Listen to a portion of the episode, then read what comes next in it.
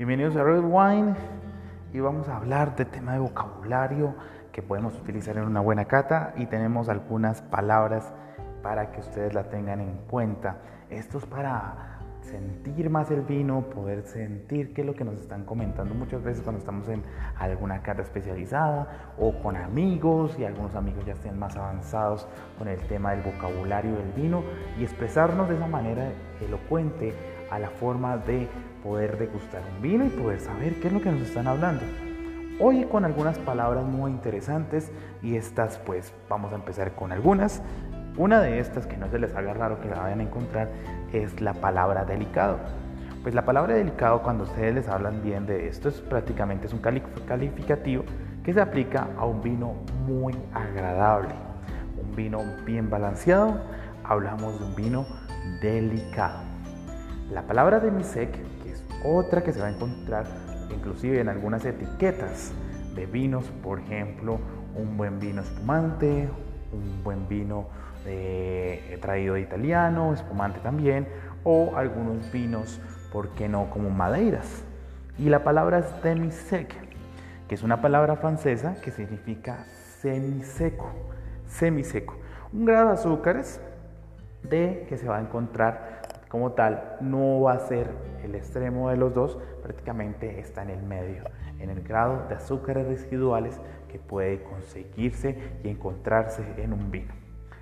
El otra palabra, o la otra palabra, perdón, es la palabra desequilibrado. La palabra desequilibrado, pues, habla muy bien de las sustancias que componen el vino, no están en armonía, aparece sobre todo en vinos jóvenes que necesitan más tiempo de almacenamiento. Muchos vinos de estos o muchos vinos que, que tenemos posiblemente les hace falta pasar o descansar un poco más en la botella, es normal, es normal, y posiblemente tengan que equilibrarse un poco. Entonces, la, eso, como les digo, esas sustancias que componen el vino necesitan equilibrarse y hay veces que cuando abrimos la botella de pronto en un momento no indicado, pues el vino está un poquito desequilibrado y puede mejorar con el tiempo. Despalillado. El despalillado se hace con las uvas exactamente. Es otra de las palabras que ustedes pueden encontrar en el léxico de muchas personas sabientes del, del, tema enológico y pues aquí hablamos de que es el proceso de separación de las uvas del raspón.